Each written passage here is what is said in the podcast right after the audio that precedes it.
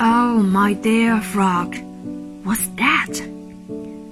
That's astonishing and fabulous thing. What's that?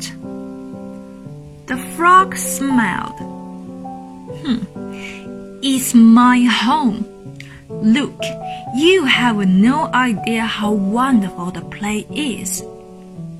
Come on, dear turtle, let me show you my kingdom. Then the frog jumped into the well. Look, my friend, this is the fabulous place. When the weather is great, I can go outside.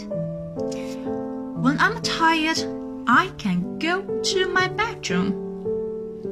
As you see, the well contains water and mud, and the water is enough for me floating on my belly.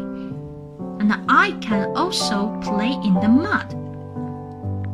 Oh, my friend, this is definitely a great place. He paused. Hmm, but look. Look at those the tiny worms and those the tadpoles. Hmm, what a poor creatures. No one is happier than me. I am the king here. I rule over my place. So, my friend, come down here.